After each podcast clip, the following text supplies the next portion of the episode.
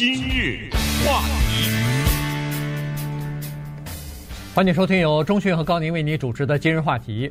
呃，这个季节呢，又到了一个送礼的季节了，又到了一个呃这个奉献的季节了。那么今天呢，我们呃根据这个《纽约时报》的一个专栏作家 Christoph 的一篇文章呢，来跟大家聊一下。因为呃同事之间、朋友之间、亲戚之间送礼，这个是正常的呃感恩节和这个圣诞节的这么一个呃必要的这个仪式哈。但是有很多人呢想的是更多的东西，他们想到的是送一个。有意义的礼物给那些需要帮助的人，这些礼物呢，呃，可以改变甚至是挽救一个人的生命啊。所以呢，今天我们就来聊一聊这个 Christoph 他的一些建议啊。以前我们也经常介绍这个人物啊，济思道，有一个中文名字，而且他中文讲得非常的好。同时呢，他也是一个很有国际观的人啊，他经常会带着一些实习生啊。去世界上最穷困、最需要帮助的地方，同时他也有自己的基金会，他也有他的慈善的活动。他的基金会呢，做到的是百分之百的把你的钱左手拿了，右手转给你所要捐赠的机构。啊，他中间一分钱的什么手续费啊、呃处理费啊都没有啊，而且他是让你亲眼看见这个钱每一分钱都是怎么花的。所以他在媒体界呢。是一个非常有知名度的人物。其实我早在八十年代的时候，在北京的时候就很了解他，因为他那时候到我的学校来采访我的老师。呃，那个时候就知道他是《纽约时报》的著名记者。那个时候他还年轻了啊，现在已经 小有一点年纪了。但是呢，他 精力充沛，啊，经常是那个活跃在世界上最。贫困的地方。那么，在这个感恩节之际呢，和圣诞节以及新年之际呢，他赫然的写了一篇文章，叫做《忘掉围巾，让你的礼物改变他人的生活》。这里面就很有意思。为什么说忘掉围巾呢？对美国文化很熟的人都知道，在老美的感恩节和圣诞节期间，尤其是圣诞节期间呢，送围巾。是一个特别常见的礼物，嗯，这个也是我到美国以后慢慢感受到的。因为在美国人家里面住着，那个时候就发现，在圣诞节的时候送礼围巾是一个挺主要的东西。后来多少年以后，我也终于收到了围巾，是我老美送给我的哈。呃，就我这人一辈子印象当中戴围巾的次数比较少啊。不过在北京的时候比较冷哈，到了美国没有这个习惯，但是后来。有有人送了围巾，但是济思道呢，他告诉我们说，有一些礼物是更有意义，有意义相对于无意义而言嘛。无意义就是说，其实围巾呢，到后来你会发现，尤其是美国男人呢，他有的时候有七八条了，呃，他可能也根本带不了这么多围巾，但是别人不断的送。女人不太一样啊，女人的围巾多一点没关系，因为她要配衣服呀，她要呃不同的。打成那种花呀、结呀之类的，那还不一样。所以他就说要送有意义的礼物。那什么是有意义的礼物呢？我们看看他今天首先呢介绍了一个人给我们，叫 Edna Arden 啊。这个人物和应该送什么样的礼有什么关系，以及是什么人给他？我是说的祭司道一百万美元，嗯，让他送礼。呃，显然他的这个专栏的文章啊，其实和他的这个基金，呃，就是慈善基金的这个组织啊，是很有影响力的啊。所以，呃，这篇文章其实出来之前，他就已经收到了一个呃承诺了，就是一个读者已经说了，我要捐一百万。呃，他是这样子，分十年，每年是十万块钱，就捐给这个济思道他所呃推荐的这个慈善机构啊。那么他在今天呢，推荐了。很推荐了四个慈善机构，其中一个呢就是第一名，其他的三个呢是并列第二。所以呢，呃，这个第一名呢每年至少可以有十万块钱，这光是一个人的一个金主就已经有这这这么多钱了。那么第二名呢，基本上都可以分享五万块钱哈，这个是目前他文章还没有登出来的时候呢，呃已经得到的这个捐款了。那相信这个文章出来之后呢，还会有陆陆续续的更多的人来捐助啊。首先，我们就先看看他所说的这个第一个排在第一名的这个慈善的这么一个机构吧。这个机构的主办人呢，或者是创办人呢，就是刚才所说的这位女性 Edna。Aden 哈，他是索马里的一个助产士，但是呢，他是很有爱心的这么一个人。他创办了一所大学和一个医学院啊。所谓的医大学和医学院，显然是和美国的什么常春藤不能比了。他是在 索马里的那个地方，他的这个医学院呢是非常简陋的一个地方，呃，很多科系都是没有的。他主要是培养女性。呃，主要是培养女性，当然男性也不排除，但是女性为主。在他的大学和这个医学院里边呢，恨不得百分之七十以上的学员和接受训练的这些医护人员呢，都是女性啊。所以呢，他在前不久的时候还专门呃弄拍了一个照片出来，就是叫全女性啊外科团队哈，这个呃外科医生是女性。呃，这个急诊室的护士是女性，然后麻醉医师是女性。呃，索马里这个地方，大家如果不知道的话，呃，现在稍微的了解一下，那是一个非常贫穷的地方，整体的国家的情况都非常的差啊。所以呢，在那个地方，女性在这个还不久的以前吧，就是十来二十年前，很多女孩子都还不能识字呢，都没有受过任何的教育。呃，这个跟他们的这个宗教，跟他们的这个贫穷的呃生活的状态都是有关系的。所以这个呢，就是为什么安娜她要呃要改变女性的生活。嗯，她所处的这个地方呢，还挺独特啊。它是索马里里面的一个共和国，叫做索马里兰，等于是一些部落和一些当地的酋长啊什么之类的，他们联合起来，后来独立出来，成立了这么一个国家。那他就。更穷困，就是这个国家由长时期的有什么英国呀这些殖民地统治之后，后来呢又呃，它的传统上还又有很大的这种伊斯兰教的传统，所以其落后的程度呢，我只能说叫令人发指。他们有一个做法，就是把女孩子小的时候叫外生殖器切割，这个大家都听说过啊，这是一个。我觉得可能都有点像惨无人道的这么一个做法。有多少女孩子会被进行这样的切割呢？百分之百，无一例外。所有的女孩子，那艾德娜自己也不例外。她在八岁的时候也被切割了。呃，这种做法呢，由于太嗯残忍啊，我们在广播上就不说了啊。但是你可以想象，她这种。对一个女性的一辈子的一个影响，而且女性因为在她的社会中没有任何的发言权，没有任何的地位，所以只能逆来顺受。那她的最了不起的贡献就是提高女性的地位，然后捍卫女性的权利。在她的努力之下，就能够改变这个情况。就是现在这种切割已经有大量的减少了。嗯，你知道，在她的索索马里兰这个地方。有一个什么莫名其妙的规定吗？一个女孩子要是被强暴了，两个选择，一个你嫁给那个强暴你的人，这是一个结果，就是对于这件事的裁决是你嫁给他。你说不要嫁，那行，给点钱，这钱你可以想象是很少的钱，赔点钱算了。所有的强暴犯一律无罪。没有听说过有一人进监狱是因为强暴的，你可以因为别的东西进监狱，但是这个不是罪。还有这样一个国家，在他的努力之下，这个变成了现在可以判刑高达三十一年。嗯，你可以想象一个女人她的能量是多大？她在呃国际的舞台上面是蛮知名的一个人物，因为她后来呢通过自己的努力，在英国受过教育，还在世界卫生组织做很重要的一个职务啊。她是这么介绍自己的。That opportunity that very few girls uh, had at that time to learn to read and write. And something I was very passionate about because I love schools, I love learning, and it was a great opportunity for me. I consider myself very lucky.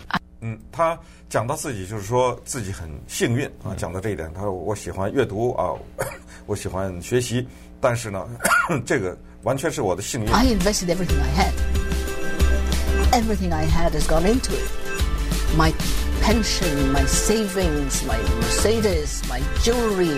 I'm, I'm happy with trinket 啊，这是 BBC 对他的访问啊，这背后他用的衬底音乐很大声。那刚才就是说我把我的一切都捐出来了，我把我的 Mercedes 轿车捐出来了，我把我的珠宝捐出来了，啊，我把我的储蓄捐出来，我把我的退休金捐出来了，全都捐出来。他把自己的一切的所有捐给他做这个慈慈善事业。后来他说，他说其实我也很喜欢这些东西，作为一个女人，我也很喜欢有些珠宝啊什么，我很喜欢。但是当我看到那些孩子们能够。背后能够有背包啊，能够看到我这 Mercedes 没有了，但是换来的是医院啊、学校和设设备啊等等。他说这个给我带来更大的满足感。对，呃，他在这个医院里边，呃，就是他创办的这个医院也好，大学也好，医呃都没有拿任何的薪水，他完全是付出，不光是没有拿钱，反而还贴钱，哎，反而贴钱，自己所有的薪水啊、什么的积蓄啊，全部贴出来，来连联合国给他的一些补贴、津贴。他也都贴出来了哈，所以这个是蛮了不起的女性。那么她就济思道就说了，说这个每年的十万块钱，至少有人已经承诺了。那干什么呢？他说拿来以后呢，首先在这个医院里边呢，他要呃购买一个制氧机啊，因为在他的这个医院里头，显然是在这个山区里头非常贫困嘛，这地方，所以有一些呃大人或者是孩子有了一些疾病，或者是做了手术之后需要这个呼吸氧气啊。这个医院里边连制氧机都没有，所以他至少要先要买这么一个制氧机，这样的话可以救活很多的人。其次呢，他说要建立这么一个实验室，这个实验室呢主要是防止呃就是预防这个女性的叫子宫颈癌的哈。这个以前呢在他们这个地方索马里亚这个地方呢，这个活性的组织的检测是没有办法做的。如果要是想要检测的话，要在这儿做了这个抹片之后，活性组织要。人带着坐飞机跑到这个埃塞俄比亚，他们旁边的埃塞俄比亚的医院里头去做去。所以呢，他现在有了捐款之后呢，他要成立这样一个实验室，然后要培养一些这个呃工作人员呢，可以做这样的试验，在他们当地就可以做这样的试验。他说，其实这个女性的这个子宫颈癌呢是非常容易。呃，用花一个非常小的代价就可以预防的，你比如说打一种这个疫苗啊，这个就可以预防，而且及时的做这个检查的话呢，它可以起到很多预防的作用，这样的话就不会夺去那么多女性的性命了。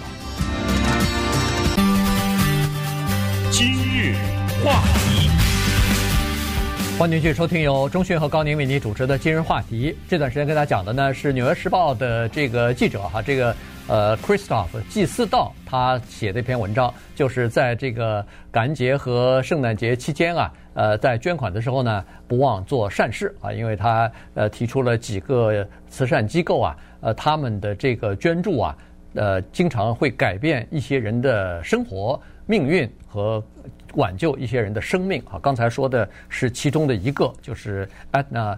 呃，Eden 哈，他是这个索马里亚的一个呃一个助产士，然后创办了一个慈善机构和医院，呃，做一些事情。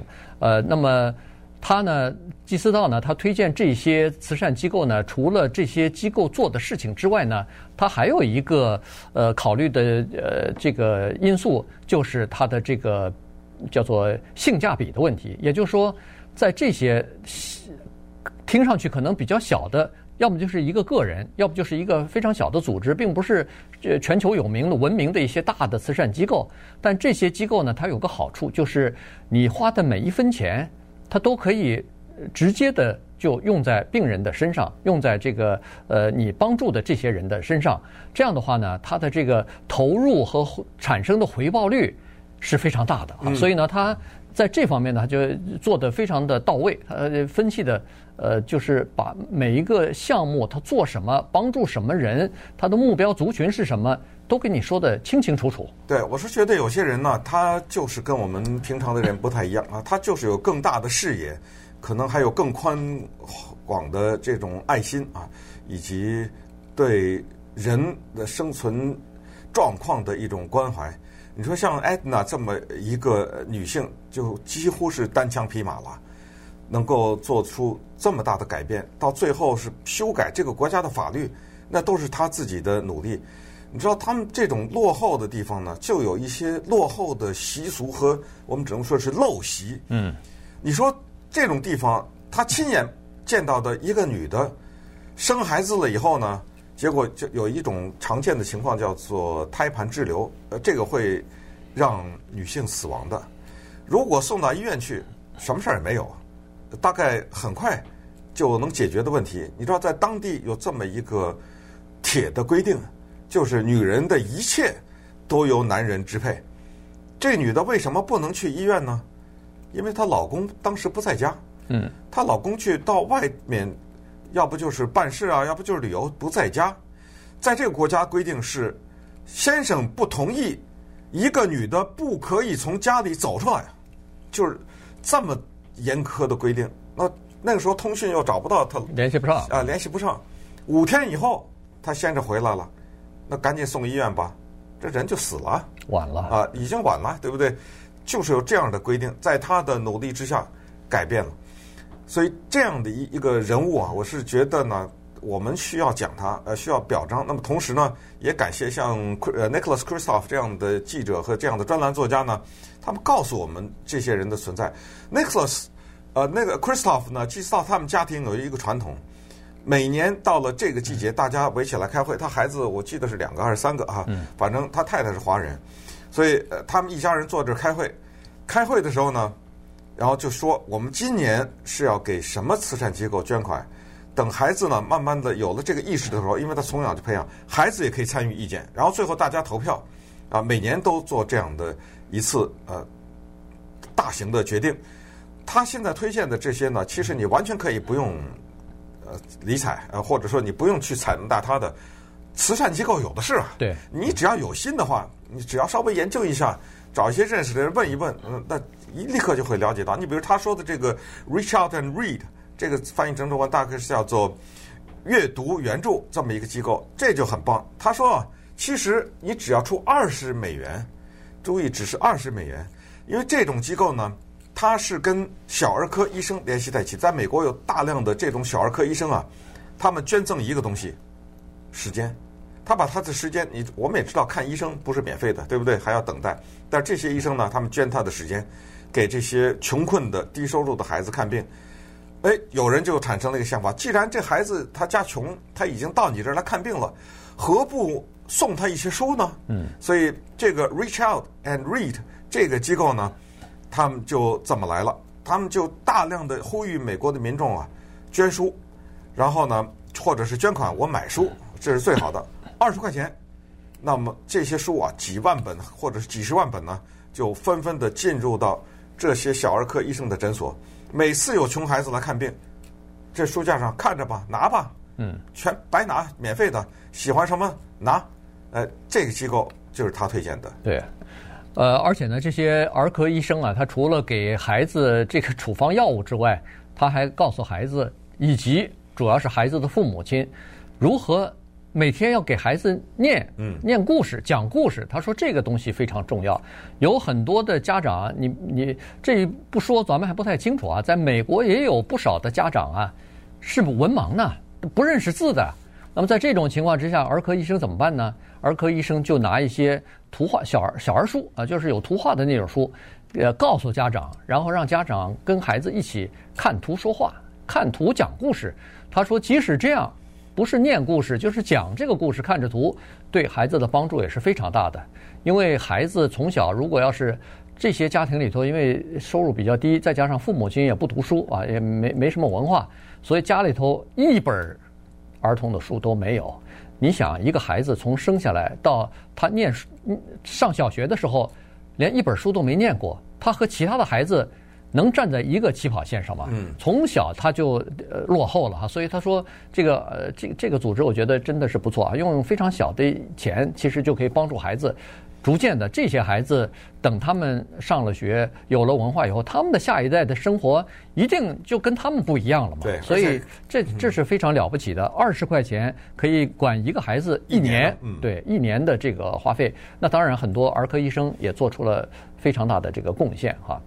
那除了这个机构之外呢，他又提供了另外，他又推荐另外一个机构，这个是在瓜地马拉的哈，呃，或者叫危地马拉的一个叫玛雅人健康联盟，这个也是当地，就是刚才所说的索马里的情况也差不多，就是他在当地呢，主要是一个子宫颈癌的问题。他说在那个地方啊，妇女没有注射这种疫苗，他说这种疫苗呢其实是非常有效的，叫 HPV 啊，这个咱不懂，但是相信医生都懂哈。他说在这些。呃，就是呃，发展中国家这疫苗很便宜啊，不到五美元就可以注射。注射了以后，可以很大程度上的防止预防女性的这个子宫颈癌。而且他说有一个美国的医生叫做 Kirsten Ostad 哈，他是捐献自己的时间，也就是说这个医生可能就住在瓜地马拉这个玛雅人的这个部落里边、村庄里头，或者一年去多少哎，一年呃捐多少时间。他就是在那儿去帮着这个当地的居民，就是做这种服务的。他说这样的话呢，你捐了钱以后，至少有一个人他可以知道用这些钱用到哪里去了，买了疫苗了，给多少妇女呃注射了什么的，这个都是清清楚楚的。嗯，说实话，我呢也认识一些这样的人啊，就是我身边的一些人呢，他们是啊、呃、叫静悄悄的奉献啊，他们在做着一些慈善的事情呢，但是也没有什么张扬。呃，而且做的特别的具体，包括帮助远方的，就是几千里以外的一些穷困的孩子啊之类的，呃，这样的机构呢，其实也非常的多。但是作为媒体的宣传呢，我是指的不光是我们电台了，就整个的媒体作为一个整体的话，在宣传的时候呢，尤其是在宣传一些人的奉献和一些有钱人的捐赠的时候呢，我是觉得。呃，还是把他们讲出来比较好，是吧？这个能够呃有影响，鼓励更多的人嘛。你比如说有一个人他非常有钱，但是他的捐赠全都是匿名的、悄悄的，当然也是一种做法。他不不喜欢张扬，但是你不张扬，其他人就不知道啊，对不对？那其他人也就没有办法效仿。所以你像季斯道他这种。你要是说他的话，好像给他他自己给脸上贴金似的，对不对？说什么他们家人每天呃每年坐在一起开会啊，谈这些捐赠什么的。但是你反过来想，他这种人是有影响的人啊，对不对？呃，他这个哗的一下，他报道了一个人，讲了一件事，介绍了一个组织，那立刻我们就对这个人物啊和对这个组织有了更多的了解。你看他说的，还有什么 Hyper International 这种组织，你只要二十块钱给他，他。给需要的那种人家呀，买一窝小鸡，嗯啊，对，当然这种可能就不是美国的，这是个穷困的国家，对不对？嗯，他那二十块钱，我说的是美元，可能能买一两百只呢，说不定啊。这种毛茸茸的小鸡送过去，然后给养大了以后，可能就在当地买吧。啊，对啊，对吧？当然是在当地，这不是送给人家农户了，这就养鸡了，生计了嘛，对不对？没错，对。呃，你二十，他二十，这加起来，反正就是大大小小吧，就有很多的机构。呃很多的渠道可以让你，嗯，关怀世界上很贫穷、很遥远的地方的人。对，而且家长如果这么做的话，像祭司道这样，家里头如果开个家庭会，孩子从小就接触这样的教育的话，那那你可以想象说，这个孩子长大了以后，他是非常有爱心的，他知道哦，世界上还有很多需要我们帮助的人，那我们可以伸出这个关爱之手去帮助这些人嘛。